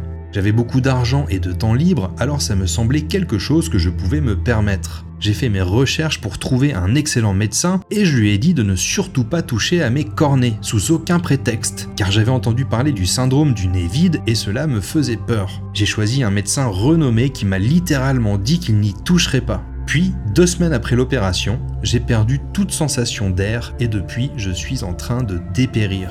Ça n'a rien à voir avec un nez bouché. En fait, j'ai l'impression d'être soumise en permanence à un simulacre de noyade, 24 heures sur 24, 7 jours sur 7. J'ai une pression constante que j'appelle des mains d'étranglement invisibles autour de mon cou car mon cerveau ne perçoit pas l'air qui passe par mon nez et essaie d'envoyer des messages à mes muscles du cou et de la mâchoire pour me forcer à respirer. Imaginez avoir l'impression de vous noyer constamment. Les attaques de panique sont horribles et ne s'arrêtent pas. C'est impossible de dormir. C'est pour cette raison que je suis en train de me renseigner sur les procédures permettant une fin de vie assistée malgré ma trentaine d'années. Vous pouvez empêcher cette souffrance et je vous implore de prendre en compte cet avertissement. Ne touchez pas à vos cornets à aucun prix, ce sont des organes à part entière et surtout ne subissez en aucun cas une opération dans la région nasale ou sinusienne sans que votre chirurgien mette par écrit et signe qu'il ne fracturera pas, ne coupera pas, ne réduira pas et ne touchera pas à vos cornets nasaux. Je pensais pouvoir faire confiance à mon médecin. J'avais choisi un excellent médecin avec une excellente réputation et il a même reconnu qu'il était néfaste de les toucher. Et maintenant je n'ai plus de cornets inférieurs, ceux qui sont les plus importants. Bref, la réditrice veut faire de la prévention et éviter que d'autres subissent le même sort. Elle explique aussi plus en détail ce que cause le syndrome du nez vide. De l'insomnie, des difficultés à respirer, des sensations d'étouffement, une fatigue chronique et de la dépression. Un ensemble de symptômes qui rendent son existence insupportable. Et je me doute de ce que vous redoutez. Cela fait deux ans que ce message a été posté. Qu'est-il arrivé à cette réditrice? Eh bien, pour une fois, on le sait, car elle a continué à poster sur le site. À vrai dire, elle était encore active seulement quelques jours avant l'enregistrement de cette vidéo. Dans un post datant du 1er mars 2023, elle rapporte que le docteur qui l'a opéré a proposé une petite somme d'argent en réparation de ce qu'elle avait subi. Dans un autre message posté le même jour, elle explique qu'un traitement est peut-être possible mais qu'il coûterait des millions de dollars à développer. Ce n'est certes pas une fin heureuse et cette histoire est encore en cours, mais je voulais l'inclure dans cette vidéo pour attirer aussi, à mon échelle, l'attention sur ce syndrome terrifiant. Grosse force à vous si vous en souffrez. Personnellement, c'est quelque chose dont je n'avais jamais entendu parler, mais que je garderai en tête à la fois pour moi et pour mes proches. Who else can't sleep? Cette histoire semble un peu cryptique de prime abord. Elle est postée sous un message qui évoque la mort de 19 pompiers dans un feu de forêt en Arizona, avec un lien vers un article qui parle de ce drame. Pour vous donner le contexte, le 30 juin 2013, un feu de forêt s'est déclaré du côté de Yarnell en Arizona. Un groupe de pompiers d'élite, appelés les Hot Shots, ont été envoyés sur place pour aider à contenir l'incendie. Ces pompiers spécialisés dans les feux de forêt sont entraînés à marcher de longues heures dans la forêt avec leur équipement pour creuser des lignes de protection et éliminer les combustibles qui pourraient propager le feu. Malheureusement, ce jour-là, les hotshots ont été piégés par les flammes et 19 des 20 membres de l'équipe sont décédés dans l'incendie. Cette tragédie a choqué l'Arizona et le pays tout entier. Le président Obama a salué leur courage et leur sacrifice et un hommage national leur a été rendu. Bref, dans ce thread, on trouve un commentaire effacé que je n'ai pas réussi à retrouver malgré mes recherches, mais on peut déduire ce qu'il disait d'après les commentaires postés en dessous. Tu sais qui d'autre ne peut pas dormir? La fillette de 3 ans que ton beau-père a enterrée vivante et tuée. C'est répugnant. Il cite ensuite ce qui ressemble à un extrait de journal. Coyle a avoué avoir frappé et poussé la fille de 3 ans de sa petite amie et pensé qu'elle était morte quand sa tête a heurté le mur. Il l'a ensuite enterré dans le désert près de Mesa, où il était pompier et ambulancier à l'époque. Il a plus tard avoué et les services d'urgence ont retrouvé l'enfant en vie. Cependant, elle est décédée le lendemain. Et là, a priori, vous devez être en mode euh, quoi? Exactement comme le commentateur suivant qui demande Mais la vache, de quoi tu parles là? Il y a quelqu'un qui explique. C'est à peu près ce qu'il dit. Le chef des pompiers de Yarnell, Jim Coyle, a été reconnu coupable d'homicide involontaire dans les années 70 pour avoir frappé la fille de sa petite amie, l'avoir enterrée dans le désert où elle a été retrouvée le lendemain avant de décéder à l'hôpital. Une histoire d'horreur très clairement, et on comprend que le beau-fils, qui mentionnait sans doute que son beau-père Jim Coyle ne dormait plus la nuit suite à l'incendie de Yarnell, est décidé d'effacer son message. Sauf que ce n'est pas si simple. Il revient commenter et défendre son beau-père. L'affaire a été jugée et il a été puni. Jim avait la vingtaine à l'époque, il n'était pas riche et n'a pas acheté sa libération. Cependant, les faits ont joué en sa défaveur et les tribunaux ont décidé de son sort. Fin de l'histoire. Ce n'est pas à toi de continuer à le juger pour le même crime. Puis il s'énerve contre le réditeur qui a posté son commentaire de façon anonyme. Tu es un lâche et un parasite. Un parasite car tu as utilisé la tragédie de Yarnell pour poursuivre ta croisade contre Jim. Un lâche car tu ne peux même pas utiliser ton vrai compte. Est-ce juste que Jim soit toujours libre après son crime? La société aurait-elle été mieux servie s'il avait été emprisonné en tant que meurtrier? Combien de vies ont été sauvées directement ou indirectement grâce à Jim? Jim n'est pas un homme mauvais, ce n'est pas un sociopathe. Contrairement à toi, je connais l'homme depuis 1984. Contrairement à toi, je peux le juger pour l'homme qu'il était, pas pour l'homme dans l'article de journal, espèce d'idiot. On ne va pas débattre ici du fond de ce que dit leur éditeur, mais n'hésitez pas à le faire en commentaire, toujours en restant cordial bien sûr. En revanche, ce qu'on peut voir, c'est cet article de journal, paru en octobre 2013, soit quelques mois après l'incendie de Yarnell le journaliste explique que Jim Coyle a annoncé sa démission deux ans après avoir été nommé chef des pompiers de Yarnell. En cause, plusieurs manquements liés à l'incendie survenu un peu plus tôt la même année. Le chef aurait refusé l'aide d'un autre département et négligé d'enlever des végétations inflammables à proximité des habitations de la communauté. L'article explique surtout la chose suivante. Mais la goutte qui a fait déborder le vase est peut-être l'histoire de sa condamnation pour homicide involontaire. Ci-dessous, un extrait d'un article du Daily Courrier du 8 octobre 2013. En 1974, un jury du comté de Maricopa a condamné Coyle pour homicide involontaire dans la mort de Carla Kay d'Alstedt, âgée de 3 ans. Selon les actes d'audience, le 12 décembre 1973, Coyle a déclaré qu'il avait donné une fessée et poussé Carla, la fille de sa petite amie Alice d'Alstedt, avec qui il vivait. La tête de la petite fille a heurté le bord de son berceau et elle a perdu connaissance. Coyle a déclaré qu'il voulait discipliner Carla pour avoir menti. Coyle a dit qu'il avait tenté de la réanimer mais qu'il pensait que c'était en vain. Paniqué, il a conduit la fillette dans le désert près de la décharge de Mesa où il l'a enterrée. Lorsque Dalstedt est rentré à la maison, Coyle lui a dit que Carla avait été enlevée ou s'était égarée. Six heures après l'avoir enterrée, Coyle a rétracté sa déclaration et a conduit la police à l'endroit où il l'avait enterrée. Alors que la police déterrait la petite fille, ils ont découvert qu'elle était encore en vie et l'ont transportée à l'hôpital. Carla est décédée un jour plus tard de lésions cérébrales. Le juge de la Cour supérieure a réduit la condamnation de Coyle à l'homicide involontaire après que Dalstedt a plaidé pour la clémence. Et voilà, vous connaissez toute l'histoire. Opie's best friend becomes a monster. Cette histoire a été postée le 20 novembre 2020 sur le subreddit r slash creepy encounters. Elle raconte comment le meilleur ami de Lopé s'est transformé au fil des ans en quelqu'un d'horrible. Lopé commence par expliquer que lui et son ami ont grandi ensemble. Chaque été, ils passaient leur temps l'un chez l'autre à jouer à Zelda, Halo et d'autres jeux qu'ils adoraient. Tous les deux étaient des sortes de nerds qui s'entendaient super bien. Lopé considérait son ami comme son frère. Après le lycée, les deux ont commencé à prendre des chemins différents. Lui s'est mis à faire beaucoup la fête, à abuser de certaines substances, tandis que son ami est parti dans un collège chrétien où il a travaillé dur afin de devenir enseignant. Il s'est ensuite marié jeune et tout semblait aller pour le mieux pour lui. Puis les choses ont commencé à se détériorer. Voici ce que raconte le posteur quelque chose d'étrange s'est produit quelques mois après son mariage. Sa femme a demandé un mariage ouvert. Cela a causé beaucoup de stress et de turbulences dans leur relation. Son état mental a commencé à se détériorer et ils se sont disputés à ce sujet pendant quelques années. Ce sujet n'avait jamais été abordé avant leur mariage et étrangement, elle avait déjà choisi un homme avec qui elle voulait se lier. L'année dernière, sa santé mentale s'est rapidement détériorée. Il a finalement accepté le mariage ouvert. En même temps, il a commencé à prendre des antidépresseurs et à révéler être bisexuel. J'étais heureux pour lui. Enfin, il pouvait exprimer qui il était et être en paix avec lui-même.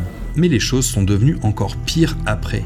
Bien pires il a coupé les ponts avec ses parents depuis qu'il a révélé sa bisexualité en prétendant qu'ils étaient trop conservateurs et chrétiens. Je leur parle régulièrement. Merde, je leur ai même dit lors de son mariage qu'ils étaient comme des seconds parents pour moi. Ça a été très traumatisant pour eux, il est leur seul enfant et il n'avait aucune raison réelle de rompre les liens avec eux. Au fil du temps, les choses ont encore empiré. Il m'a dit que lui et sa femme pratiquaient la magie noire et la sorcellerie, ce que j'ai toujours considéré comme un peu fou. Il a eu plusieurs relations avec des hommes et des femmes qui n'ont jamais duré plus de quelques semaines, et il racontait des détails explicites sur sa vie intime à tout le monde. Lorsqu'on lui a demandé de se calmer sur ses propos, il s'est mis en colère. En août dernier, il m'a dit, ainsi qu'à un ami, que sa femme croyait que l'attirance pour les enfants était une orientation aussi valide que l'hétérosexualité ou l'homosexualité et que c'était inoffensif. J'étais choqué, dégoûté et abasourdi. Ce gars est professeur au lycée, il influence les enfants et il a dit cela très naturellement, comme si de rien n'était. Halloween a été le point culminant.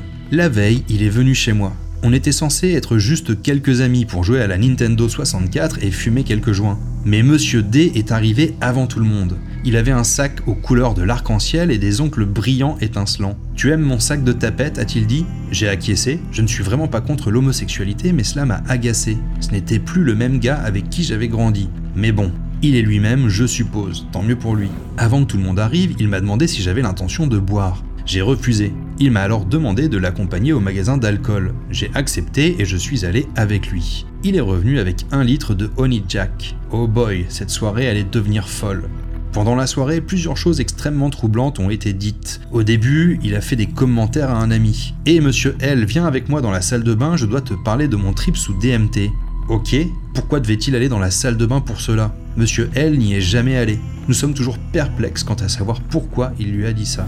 Plus il buvait et pire c'était. Personne n'a touché une goutte sauf Monsieur D. Je l'appelle Monsieur D pour Monsieur Dégénéré. Il a d'abord fait une remarque sur ma sœur qui est à peine majeure et qu'il connaît depuis qu'elle est née. Ta sœur la prend par le derrière pour Jésus. Quoi? lui ai-je demandé, choqué et dégoûté. Oui, c'est ce que font toutes les bonnes chrétiennes, m'ont dit mes élèves. Je leur parle de ce type de rapport. J'étais complètement ulcéré, mais j'ai décidé de ne pas me mettre en colère. Je devais passer les 12 prochaines heures avec ce type et il était environ 20h30. Je me mettrai en colère plus tard. C'est devenu de plus en plus bizarre. À un moment, il nous a dit que sa femme était fétichiste de la bestialité. Quand j'ai dit que c'était mal, il a répondu Je ne suis pas étranger au beurre de cacahuète moi-même. Qui sait ce qu'il a voulu dire par là Pour couronner la soirée, il a commencé à parler de son attirance pour un de ses élèves en disant qu'il allait le convertir. Lorsque je lui ai dit que c'était vraiment grave, il m'a répondu Il va bientôt avoir 18 ans, nous attendrons la fin de ses études pour coucher ensemble et le district ne pourra plus rien y faire. Cela m'a donné la chair de poule. Il a passé le reste de la nuit à essayer de convaincre plusieurs amis de le laisser leur faire une gâterie. Tous des types que nous connaissons depuis 10 à 15 ans et qui se sont toujours identifiés comme hétéros ou asexuels. Il s'est endormi à minuit et demi alors que d'habitude pour Halloween, nous restons debout à regarder des films. J'étais content que cela ne soit pas le cas. Le réditeur poursuit en racontant que le lendemain matin, il a entendu son ami qui se touchait. Il a fait du bruit pour qu'il arrête puis s'est rendormi. Après cela, ils se sont disputés à propos de la pandémie, puis ils ne se sont pas parlé pendant une semaine. Lopé l'a finalement appelé en disant qu'il s'inquiétait pour lui depuis ce soir d'Halloween et qu'il avait de la chance qu'il n'appelle pas ses parents pour le faire interner. Son ami l'a bloqué sur les réseaux sociaux peu de temps après. Le réditeur raconte aussi une autre anecdote qu'il a entendue par quelqu'un d'autre, selon laquelle son ex-ami avait agressé une femme et qu'il prévoyait de faire boire un autre de ses amis au point qu'il pourrait abuser de lui sans qu'il s'en souvienne. Et c'est à peu près tout de cette histoire que Lopé conclut en affirmant qu'il ne veut plus jamais rien avoir à faire avec celui qu'il aimait jadis comme un frère et qui se comporte aujourd'hui comme un monstre. Bone in the Boot. Voilà une autre histoire très courte mais néanmoins très choquante. Elle est postée le 19 mars 2016 par l'utilisatrice Someone You Don't Know en réponse à un thread qui demandait Quel petit secret honteux d'une autre personne êtes-vous impatient de révéler? Voici ce que rapporte la réditrice. Mon ancienne meilleure amie a participé à une bout de partie où ils ont piétiné à mort un homme sans abri. Elle m'a appelé ivre le lendemain matin en riant du morceau de crâne qui s'était incrusté dans sa botte. Je ne lui ai plus jamais parlé. Je sais que l'esprit de groupe est puissant et que les Sharps sont essentiellement un gang, mais je n'ai jamais compris comment ils avaient pu faire ça. Je serai toujours reconnaissante de ne pas avoir été présente ce jour-là.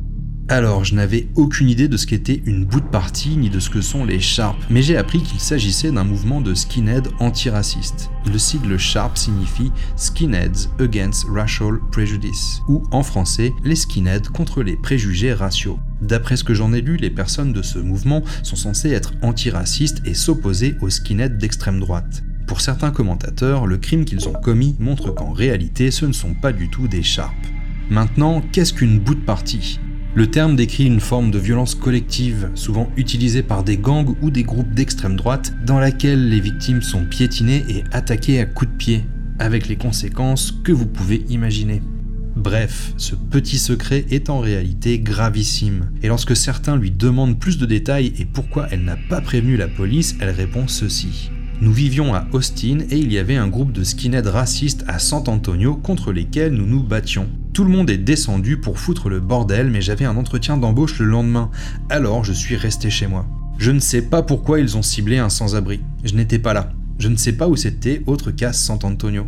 Et en tant qu'enfant qui a été dans le système de protection de l'enfance depuis l'âge de 11 ans, je ne parlais pas à la police quelle que soit la raison. Donc je ne sais pas si son corps a été retrouvé ni s'il y a eu une enquête. Le fait que j'aurais pu être là-bas et ne pas savoir si j'aurais participé a suffi à me faire réévaluer la direction que prenait ma vie et les personnes que je fréquentais. On n'en saura donc pas plus et on peut seulement espérer que cette histoire soit fictive, même si, en toute franchise, elle n'en a pas les allures, malheureusement. Strip Search. C'est une histoire particulièrement glauque que nous allons maintenant découvrir.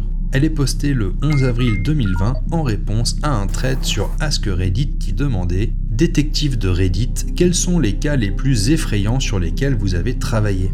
L'utilisateur Lutus33 répond C'est arrivé quand j'étais un jeune flic en patrouille, bien avant que je ne devienne détective. Je travaillais de nuit dans un quartier avec un taux élevé de criminalité violente et nous avons été envoyés pour régler un différend dans un bar. Ce n'était pas n'importe quel bar, nous l'appelions la cantine de Star Wars car c'était toujours le bordel. Je travaillais avec une femme cette nuit-là. Nous avons fait notre chemin à travers le bar en expulsant systématiquement les gens et nous sommes arrivés jusqu'au WC. J'ouvre la porte des toilettes pour hommes et c'est vide. Ma partenaire féminine va ouvrir la porte des toilettes pour femmes mais elle est verrouillée. Elle frappe à la porte et une femme répond ⁇ Je sors dans une minute ⁇ Nous lui avons dit que le bar fermait.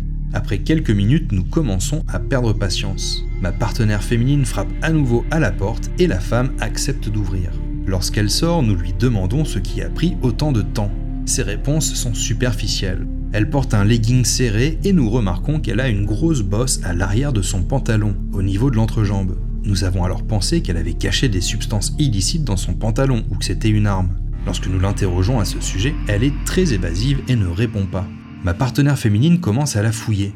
En tirant sur son pantalon et en regardant avec sa lampe de poche, ma partenaire lâche Merde Il y avait un bras de bébé qui sortait de l'entrejambe de la femme et qui dépassait de ses fesses. Cette fille avait bu et fumé du crack toute la journée.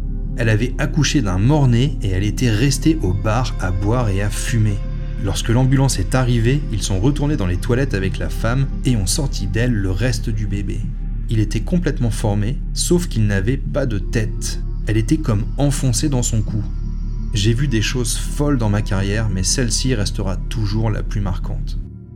Bon, je vous avais prévenu, et là vous aurez remarqué une chose, c'est qu'on est arrivé tout en bas de l'iceberg. Mais cet iceberg, il n'est pas fini. Et je vais vous expliquer pourquoi dans quelques minutes. Après vous avoir raconté une autre histoire qui se trouve en dessous des abysses, dans la partie commentaires, où un utilisateur du nom de Ben Piano 800 a proposé un ajout que j'ai décidé d'intituler Life Destroyed. Et attention, c'est sans doute l'une des plus horribles de toutes.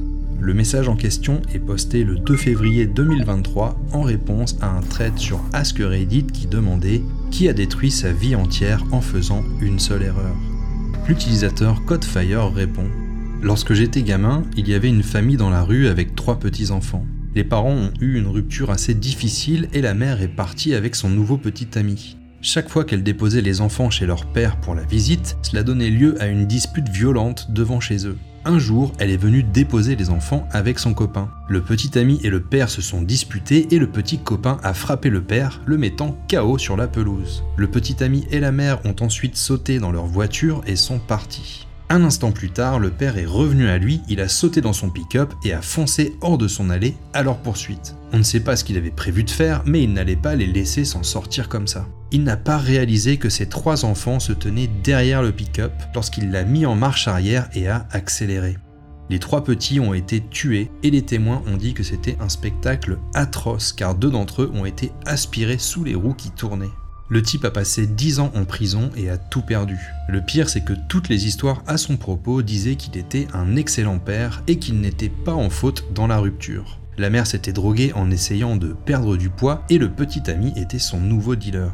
C'était un bon gars qui s'est retrouvé dans une mauvaise situation et qui a commis une erreur horrible.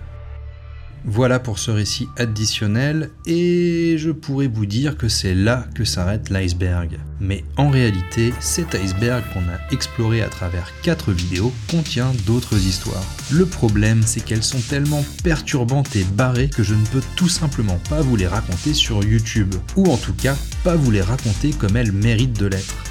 Donc ça m'a donné une petite idée. Je vous la donne, dites-moi ce que vous en pensez. Lorsque la chaîne franchira le cap des 100 000 abonnés, un palier important et très symbolique, je vous préparerai une vidéo pour fêter ça. Cette vidéo, la cinquième, contiendra les histoires irracontables de cet iceberg et je la posterai sur une plateforme où la diffuser ne posera pas de problème de censure, type Odyssée ou Vimeo, je verrai le moment venu. Je prends le chiffre de 100 000 car c'est grosso modo le nombre de vues qu'ont fait les vidéos de cette série, donc ça me paraît jouable.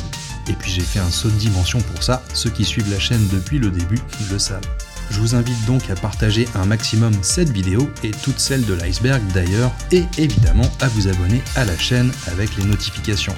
Cela dit, ne le faites pas juste pour cette partie 5. Je vous invite à vous abonner seulement si vous êtes amateur d'histoires d'horreur, d'histoires étranges ou paranormales, ou si vous êtes fasciné par les théories dingues et les mystères qu'on peut trouver sur le web et ailleurs. Car c'est de ça dont parle cette chaîne et ses autres vidéos, que je vous invite bien sûr à découvrir. Je vous retrouve donc très bientôt pour de nouvelles histoires bien creepy. Je vous invite d'ailleurs à en découvrir une autre dès maintenant, en provenance de Reddit, qui vous replongera sans attendre dans l'ambiance de cet iceberg. Vous allez voir, c'est une petite dinguerie comme on n'en trouve que sur ce site.